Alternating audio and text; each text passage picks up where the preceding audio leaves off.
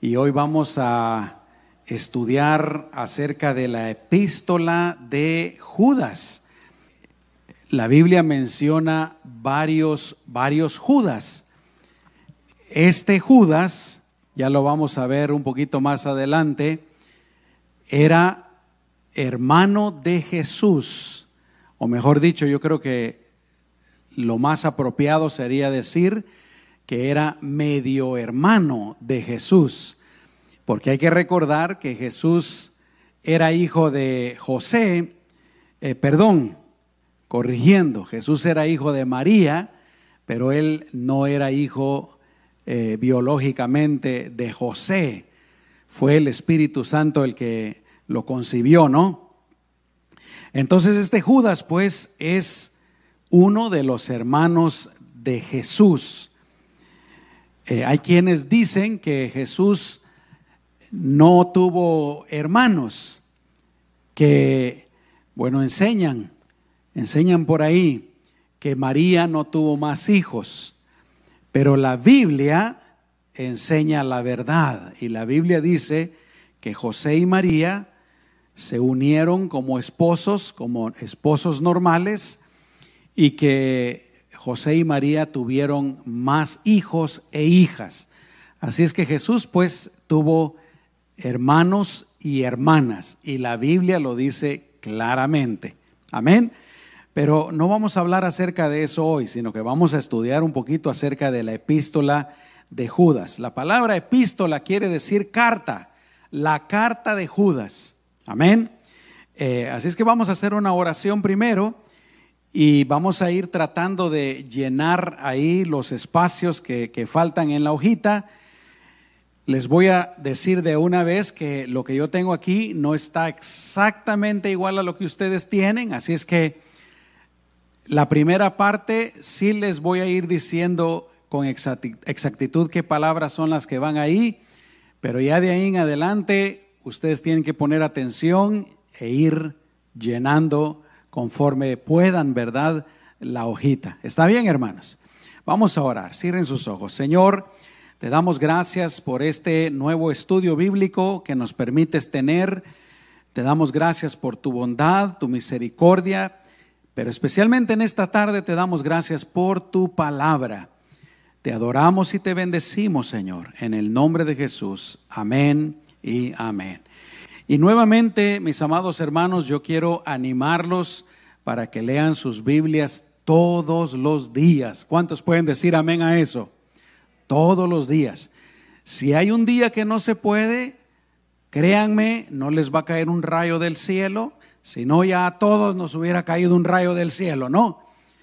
Pero si hay un día que no se puede, dos días, tres días, ustedes no se preocupen. Lo ideal sería leer la palabra de Dios todos los días. Pero si no se puede, pues se puede saltear. Amén. Eh, una vez un muchacho me dijo, y un muchacho de aquí de la iglesia, ya no está aquí, pero me dijo, pastor, yo ya me leí todos los libros, ¿cómo es que se llamaba esta serie de libros? Eh, ajá, Harry Potter, ¿verdad? Yo ya me leí toda la serie de libros, me dijo. Yo no sé cuántos libros serían. Serían unos cuatro o cinco, la verdad no sé. ¿Alguno de ustedes sabe cuántos libros eran, hermanos? ¿Nadie sabe? Bueno, la cosa está que el muchacho creció en la iglesia. Aquí estaba desde muy pequeñito.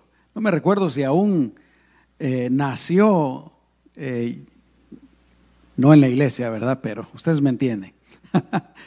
Ah, y yo le dije, ah, qué interesante. ¿Y ya leíste la Biblia? Le dije yo. No, me dijo, no he leído la Biblia. Y yo le dije, ah, te quiero hacer un reto. Este libro es el más importante que, que hay. ¿Por qué? Porque viene de Dios. Dios hizo que en un periodo de 1500 años, más o menos 40 personas diferentes, inspirados por el Espíritu Santo, escribieran este libro. Este es el libro más importante que hay en el mundo. Nos guste o no nos guste, seamos cristianos o no seamos cristianos. Y si hay una persona que se cree culta, que se cree educada y que se cree que le gusta leer literatura, esa persona tiene que leer este libro. Es el libro más vendido, es el libro más leído, es el libro más traducido a todos los idiomas. Entonces yo le dije al muchacho, te quiero hacer un reto. Tú como cristiano tienes el deber, la obligación de leer la palabra de Dios. Yo te quiero retar para que no leas ningún otro libro hasta que no leas la Biblia completa, de Génesis a Apocalipsis. Porque a veces los cristianos tenemos muy malas costumbres, hermanos, ¿no? Lo he dicho antes y lo quiero decir otra vez. Hay cristianos que leen así la Biblia. Abren aquí hoy. Ah, voy a leer en Oseas, libro del profeta Oseas. Algunos ni saben quién es Oseas, ¿verdad? Oseas que fuiste a la tienda. No, no no es así. Y leen aquí. Y luego otro día leen por acá. Y luego otro día leen por aquí. Y luego otro día leen por acá. Y luego otro día leen por acá. ¿Cuándo van a entender lo que dice la Biblia si no la lee? Ningún otro libro lo agarra uno así. ¿Por qué uno cree que la Biblia la puede leer de esa manera? No debe de ser así. La Biblia es una historia. Empieza desde la creación del mundo, del hombre, y termina en cómo va a ser el fin del mundo. Miren qué interesante. Nos dice cómo empezó todo y nos dice cómo va a terminar todo. Súper interesante. Amén. Así es que hay que leerla de Génesis a Apocalipsis. Alguien me va a decir, pastor, usted me dijo que yo empezara ahí en Mateo. Sí. Si es la primera vez que va a leer la Biblia, yo le recomiendo que empiece en el Evangelio de San Mateo hasta el final de la Biblia. Y luego que ya terminó en, Apocalipsis, entonces sí empieza en Génesis, ¿ok? ¿Cuántos están leyendo la Biblia, mis amados hermanos? Hay cristianos que tienen 5, 10, 15 años, 20 años, que se llaman cristianos y nunca han leído la Biblia completa. Y yo digo, no el Señor, yo digo, qué vergüenza. Eso es vergonzoso verdaderamente. Hay pastores que yo no puedo. Claro que puede. Mi abuelo tenía más de 80 años. Ya casi no miraba. Y mi, papá mi mamá le compró una lupa. Y ahí ustedes lo hubieran visto con su lupa, leyendo ahí la Biblia. Y antes de morir la leyó siete veces. Y él no sabía escribir, solo leer. Y digo yo, si mi abuelo podía, tú también puedes. Pastor, yo no tengo tiempo, estoy muy ocupado. Claro que tienes tiempo. Agarras el Facebook y te estás ahí 20 minutos. O miras televisión y te echas un programa de media hora o una película de hora y media. No hay excusas. Amén. Un día vamos a estar delante del Señor y el Señor te va a decir, óyeme, yo me tomé un buen trabajo para dejarte mi palabra, dejarte mi mensaje, dejarte lo que yo quería decirte. ¿Lo leíste? No, Señor. ¿Verdad? Algunos usan la Biblia de amuleto. ¿Ustedes sabían eso? De un amuleto. Yo conocí un hombre que cada vez que iba a cruzar aquí la línea de México para acá, ponía su Biblia enfrente. Él pensó que de esa manera el eh, emigrante Ah, tú tienes una Biblia, adelante. ¿Verdad? Hay otros que la tienen abierta en su casa, así. Yo creo que eso ya no se acostumbra tanto, ¿verdad? ¿O sí, hermanos? ¿Sí se acostumbrará? Por allá en Guatemala era muy popular eso. Iba uno a una, casa de alguien y la Biblia abierta en el Salmo 91. Jehová, todo lo que dice ahí, ¿verdad? Eh, pensando que el tener la Biblia abierta ahí iba a proteger la casa, ¿verdad? No, no sirve así. Pero bueno, yo creo que ya lo regañé mucho, ¿no, hermanos? Mejor entramos en el tema. Estudio de la epístola de Judas. Gloria al Señor. El autor. ¿Quién fue el autor? Pues ya sabemos, fue Judas. Hermano de Santiago. Aunque si ustedes leen el libro de Judas, ahí eh, Judas dice que es hermano de Jacobo. Pero Jacobo y Santiago es la misma persona. Y ustedes saben que Santiago también escribió una carta, ¿verdad? Y Judas, como ya les dije, era medio hermano de nuestro Señor Jesucristo. Ahora sí, vamos a usar la Biblia o su celular, si traen su celular ahí, abran sus, sus Biblias o sus aplicaciones de la Biblia y vamos a leer en Mateo capítulo 13, versículo 55. Mateo capítulo 13, versículo 55. Aleluya. Cuando lo tengan, gríteme, amén. Muy bien. Gloria a Dios. Vamos a esperar a, que la mayoría lo encuentre. Mateo capítulo 13, versículo 55. Dice, fíjense, Jesús andaba, Jesús andaba predicando la palabra y haciendo grandes cosas y la gente se decía, ¿y este quién es? Y escuche, dice, ¿no es este el hijo del carpintero, el hijo de José? Aquí viene, ¿no se llama su madre María y sus, ¿qué dice hermanos? Sus hermanos, Jacobo, José, Simón, ¿y quién sigue? Judas.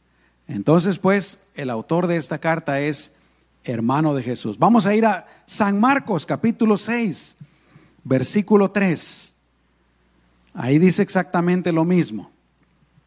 Pero ahí es donde habla también de las hermanas de Jesús. San Marcos capítulo 6, versículo 3. Amén. Dice la palabra del Señor. ¿No es este el carpintero, hijo de María? Fíjense, ahí identifica a Jesús como carpintero. ¿Se dan cuenta, hermanas? Así es que si alguno de ustedes es carpintero, están en una tremenda profesión. ¿No es este el carpintero, hijo de María, hermano de quién dice? De Jacobo. Y ahí menciona a los otros, algunos de los otros hermanos de, de Jesús, de José, de Judas y de Simón. Y dice, ¿no están también aquí con nosotros sus hermanas? Y se escandalizaban de él. Así es que para empezar el autor de esta carta es Judas, el medio hermano de Jesús. Y la verdad, mis amados hermanos, históricamente no se sabe mucho acerca de Judas, sino que simplemente él era el hermano de Jesús. ¿En qué fecha se escribió esta carta? Podría ser desde el año 66 hasta el año 80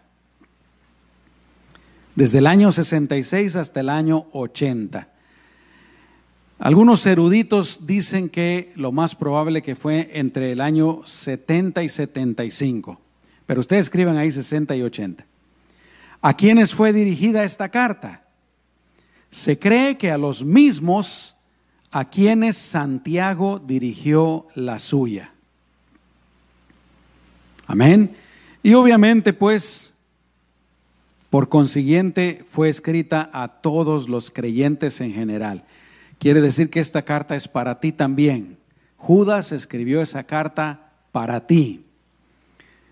Siguiente punto, dice, ¿por qué se escribió esta carta? Para advertirles a los creyentes acerca de los apóstatas. Apóstatas.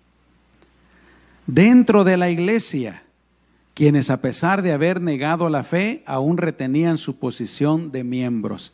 Quiero explicar qué es un apóstata. Un apóstata es una persona que en cierto momento de su vida se identificó como, cristiano y aún llegó tal vez a tener cierta posición en la iglesia, a lo mejor fue maestro, fue pastor, fue evangelista, etcétera, pero luego niega la fe la niega, esa persona es un apóstata. Muy bien, vamos a, a, lo que es el bosquejo de la carta. Fíjense, alguien se tomó el trabajo de hacer un bosquejo de esta carta. En primer lugar está la introducción, versículos 1 y 2. Luego está la razón de la carta, que es la apostasía, versículos 3 y 4. Luego está, vi esta mosca que los andaba molestando ahí hace un ratito y ahora anda conmigo. Fíjense. Muy bien, la razón de la carta, ejemplos, perdón, punto C, ejemplos históricos de la apostasía. Primero está Israel, luego está seres angelicales y en tercer lugar Sodoma y Gomorra. Siguiente punto, descripción de falsos maestros, versículos 8 al 13. Siguiente, declaraciones autoritativas del juicio de Dios sobre los impíos o sobre los malos. Y por último, ánimo para los verdaderos creyentes y su obligación completa hacia Cristo. Y en primer lugar está edificación y oración en el Espíritu Santo. ¿Todos están bien, hermanos, voy muy rápido? Voy muy rápido. ¿Por dónde se quedaron? ¿Por dónde? ¿Vamos bien? Algunos me dijeron que muy rápido iba. ¿Ya se pusieron al día? Muy bien. Muy bien. Siguiente punto. Preservación en el amor de Dios y la expectación de la misericordia divina. Siguiente punto, exhortación a ganar almas. Y por último, conclusión o bendición final. Bueno, ahora sí, voy a invitarlos para que abran, por favor, sus Biblias ahí en la carta de Judas, que está antes del libro de Apocalipsis. El libro de Apocalipsis es el último libro de la Biblia. Entonces la carta de Judas está antes. Y es una carta corta, es un solo capítulo, con solamente 25 versículos. ¿Ok? Vamos a leer entonces primero la introducción de la carta, versículos 1 y 2. ¿Ya encontraron todos eh, Judas? Muy bien. Versículos 1 y 2. Dice, Judas, siervo de Jesucristo y hermano de Jacobo a los llamados santificados en Dios Padre y guardados en Jesucristo, misericordia y paz y amor os sean multiplicados. Muy bien. Aquí me llama la atención en primer lugar, mis amados hermanos, de que Jacobo no se identifica a sí mismo como el hermano de Jesucristo. ¿Se dan ustedes cuenta de eso? Jacobo no dice, o perdón, Judas, no dice, yo soy Judas, hermano de Jesucristo. Miren qué tremendo. Él hubiera podido escribir eso, ¿no? Soy Judas, el hermano de Jesucristo. Pero a cambio de eso, mis amados hermanos, ¿cómo se identifica Judas? Siervo de Jesucristo siervo de Jesucristo. ¿Por qué es esto, mis amados hermanos? Porque Judas había llegado a ser un verdadero creyente, un verdadero cristiano. Y Judas había llegado a conocer quién era Jesús, el que, el que había sido su hermano, ¿no? Ahora, hay algo interesante y lo voy a mencionar un poquito más adelante, pero Judas, cuando Jesús estaba vivo, Judas no creyó en Jesús. Judas creyó en Jesús hasta después de que Jesús había resucitado. Jesús había muerto y había resucitado. Pero mientras Jesús estaba vivo, Judas no creyó en él. Pero por eso digo, ahora que ha creído en Él, Judas se da cuenta de que ese hombre con el que había crecido no era simplemente su hermano, sino que era, era Dios hecho carne. Era el Hijo de Dios, el enviado para salvar a la humanidad. Qué tremendo, mis amados hermanos. Primero Dios, que todos conozcamos bien quién es Jesucristo. Jesucristo vino a dar su vida para salvarnos de nuestros pecados. ¿Cuántos pueden decir amén, hermanos? Primero Dios. Y primero Dios, qué bueno fuera que el mundo entero conociera quién es Jesucristo. Jesús vino a dar su vida por ti. Dice la Biblia que Jesús te ama tanto que Él dio su vida por ti. Él fue clavado en tu lugar. Él cargó con todos tus pecados para que tú puedas tener vida eterna. Amén. Y repito, Judas, cuando Jesús estaba vivo, no creía en él. Pero qué bueno que creyó en Jesucristo eh, después, ¿no? Quiero invitarte, no pierdas ahí la carta de Judas, pero vamos a ir rápidamente a Juan capítulo 7, versículo 5. Juan, el Evangelio de Juan, capítulo 7, versículo número 5. Me dices amén cuando lo encuentres. Muy bien. Mira lo que dice ahí. Porque ni aun sus hermanos creían en él. ¿Te das cuenta? Cuando Jesús estaba vivo aquí en la tierra, sus hermanos no creían en él, no creían que él fuera el Mesías. Qué tremendo.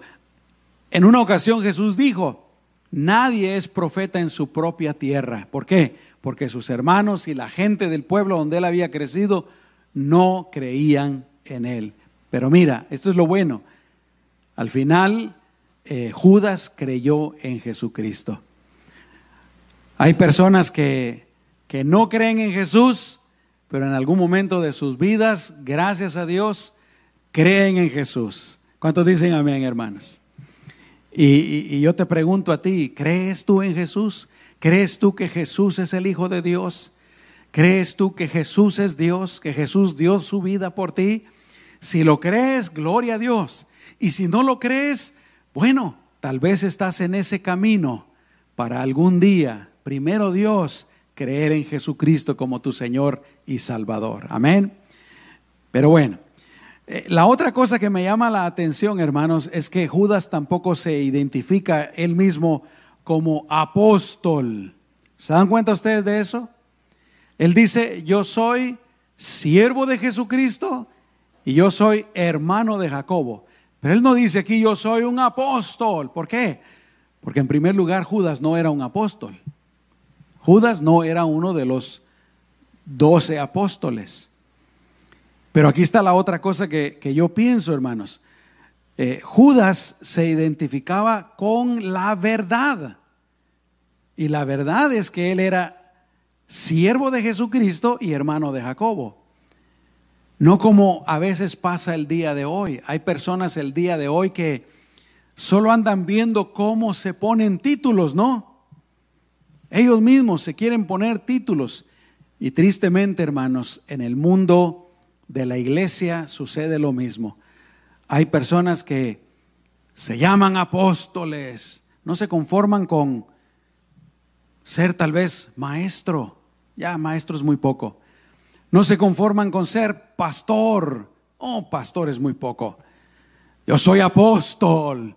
¿Y de dónde se sacarían el apóstol, el apostolado? No estoy diciendo que los apóstoles no existan el día de hoy.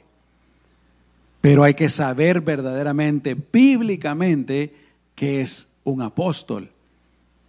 Pero me refiero pues a que hay personas que solo buscándose ponerse títulos, ¿no? Judas no era así, hermanos, porque Judas era un verdadero cristiano. Y eso nos enseña algo importante a todos. Los cristianos tenemos que ser personas de verdad tenemos que hablar con la verdad. Tenemos que decir la verdad. ¿Cuántos dicen amén, mis amados hermanos? y no ser personas altivas, no ser personas orgullosas, no ser, el apóstol Pablo dice que nadie debe de pensar de sí mismo eh, más de lo que es, sino que todos debemos de pensar de nosotros mismos de acuerdo a lo que realmente somos, ¿no? Pero me llama la atención eso pues de Judas. Él no se andaba exaltando a sí mismo. Él no se andaba engrandeciendo a sí mismo. Él sabía que él era un siervo de Jesucristo. Hermanos, yo me conformo con, con decir eso y, y se los digo con todo mi corazón, ni siquiera creo que yo soy eso. Siervo de Jesucristo, sirviente de Jesús, servidor de Jesús. ¿Cuántos dicen amén, hermanos? Nunca caigamos en la tentación, ¿verdad? De solo por exaltarnos nosotros mismos, andar buscando nombres y apelativos y cosas que no nos corresponden, hermanos. El Salmo 138, versículo 6, dice, porque Jehová es excelso y atiende al humilde, más al altivo mira de lejos. Jesús contó una vez una parábola y cuenta la historia de este pecador que llega a la iglesia y el pecador sabe que es pecador, él sabe que anda mal. ¿Quién sabe qué, cómo andaría su vida, hermanos? Pero el pecador sabía que andaba mal. Y llega a la iglesia y ni siquiera se atreve a ir hasta el frente para orar. Jesús dice que se quedó ahí atrás y hasta allá atrás estaba arrepentido y se golpeaba el pecho y decía, Dios mío, ten misericordia de mí, que soy un pecador. Y Jesús dijo, en la iglesia también había otro hombre, un fariseo, un religioso, que delante de las personas era considerado como algo grande. Voy a ponerlo entre comillas espiritualmente. Un maestro, un conocedor de la ley. Y el fariseo, dice Jesús, estaba hasta el frente. Y el fariseo decía, Dios mío, te doy gracias porque no soy como ese pecador que está hasta allá atrás. Imagínense ustedes eso yo hago esto, yo hago el otro, yo hago esto, no soy como ese. Yo pienso que tal vez él hasta hubiera podido pensar, ese ni siquiera merece estar ahí, ese ni siquiera debió haber entrado aquí a la iglesia, debería de haberse quedado allá afuera, ese no es nada. En cambio, yo, Señor, yo soy una gran cosa. ¿Y saben qué dijo Jesús? en verdad les digo que el pecador que estaba ahí atrás se fue justificado, mientras que este que estaba aquí adelante no logró absolutamente nada. Dios es excelso, aleluya, y atiende al humilde, pero al altivo, al orgulloso, al vanidoso, al que se cree mucho, dice Dios lo mira de lejos, ni siquiera se quiere acercar. Qué tremendo, ¿no? Lucas 14, 11, Jesús dijo, porque cualquiera que se enaltece será, ¿qué dijo, qué dijo Jesús hermanos? Será humillado. Cualquiera que se enaltece será humillado. Pero el que se humilla será enaltecido. Hermanos, nos conviene más ser humildes. ¿Cuántos dicen amén? Nos conviene más humillarnos. Y el apóstol Pedro dijo en primera de Pedro 5, 6, humíllense pues bajo la poderosa mano de Dios para que Él os exalte cuando fuere tiempo. Qué tremendo, ¿no? Hermanos, primero nos humillamos delante de Dios, pero luego tenemos que ser humildes los unos con los otros. ¿Cuántos dicen amén, hermanos? Humildes los unos con los otros. Y luego si una persona se nos acerca que es humilde, no la despreciemos. Porque a veces también podemos hacer eso, ¿no? Se nos acerca alguien que es humilde y nosotros le desvalorizamos. Así actúa el mundo, hermanos, pero no un verdadero cristiano. Si nos acerca una persona humilde, nosotros también atendámosle, apreciémosle, valorémosle. La humildad es una de las cualidades más escasas en este mundo. Amén, hermanos. Fíjense, Judas dice, yo soy siervo de Jesucristo, hermano de Jacobo. Ahora, ¿qué somos nosotros, hermanos? Y quiero terminar con esto. ¿Qué somos nosotros? ¿Cómo nos identificaríamos nosotros si nos tuviéramos que identificar? Y yo quiero recordarles, antes de creer en Jesucristo, ¿qué éramos, hermanos? Pecadores ¿Alguno de ustedes lo reconoce?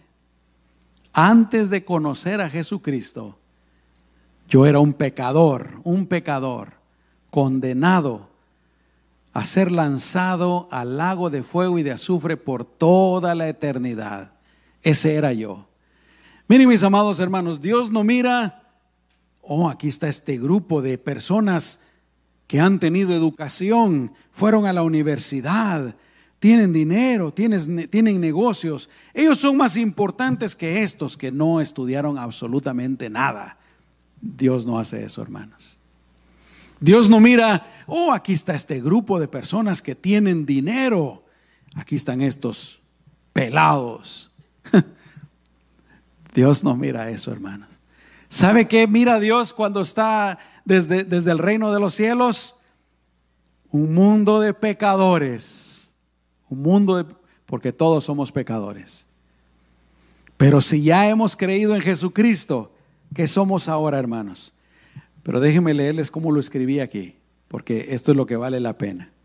Ahora que hemos creído en Jesús y por su amor, por su misericordia, por su gracia, por su obra redentora, quiero decir, por lo que Él hizo. ¿Cuántos dicen amén?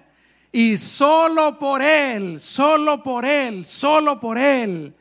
No es por nada de nosotros, hermanos. Solo por Él, por Jesús, para quien sea toda la gloria y toda la honra. Por eso dice, porque por gracia sois salvos por medio de la fe, y esto no de vosotros, pues es un don de Dios no por sus obras, no por nada que ustedes puedan hacer, para que nadie se gloríe. Por Él, hermanos, por Él. Ahora nosotros somos redimidos, somos perdonados, somos salvados, somos transformados, somos nacidos de nuevo, somos hijos de Dios, somos santificados, somos renovados. La lista podría seguir ahí por un buen rato, hermanos. Y por último, nosotros también somos sus siervos. ¿Cuántos dicen amén, hermanos? Ante los ojos de Dios, después de recibir la salvación y el perdón de los pecados, Dios también nos mira a todos iguales. ¿Cuántos dicen amén? Iguales.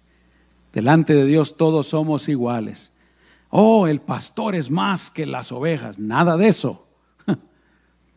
Aquel gran misionero es más grande. No, nada de eso. Dios nos mira a todos iguales.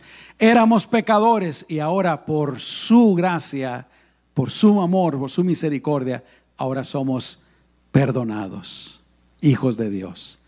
Y es otra razón por la, por la cual nosotros debemos de tratarnos igual, hermanos, a todo el mundo tratarnos igual. La persona que no tiene a Cristo es un pecador. Necesita la salvación, pero nunca se nos olvide que nosotros estábamos igual antes. No debemos de despreciar a la persona que no tiene a Cristo. ¿Por qué? Porque Jesús vino a buscar y a salvarlo. Amén. Tenemos que compartirle el Evangelio. Y a la persona que ya es cristiana, es igual a nosotros. Amén, hermanos. Ante los ojos de Dios, todos somos iguales. Vamos a orar. Amén. Señor, te damos gracias por tu palabra. Te damos gracias por este estudio que hemos empezado en esta tarde acerca de la carta de, de Judas, quien fuera tu hermano, tu medio hermano en la carne cuando tú estabas aquí en la tierra, Señor. Pero ayúdanos a seguir el ejemplo de Judas, Señor. Él llegó a creer en ti, él llegó a ser un creyente verdadero y era un hombre que se identificaba con la verdad. Ayúdanos a nosotros también a identificarnos siempre con la verdad. Ayúdanos, Señor, a ser humildes y ayúdanos siempre a recordar quiénes éramos sin ti y quiénes verdaderamente somos ahora contigo. En el nombre de Jesús.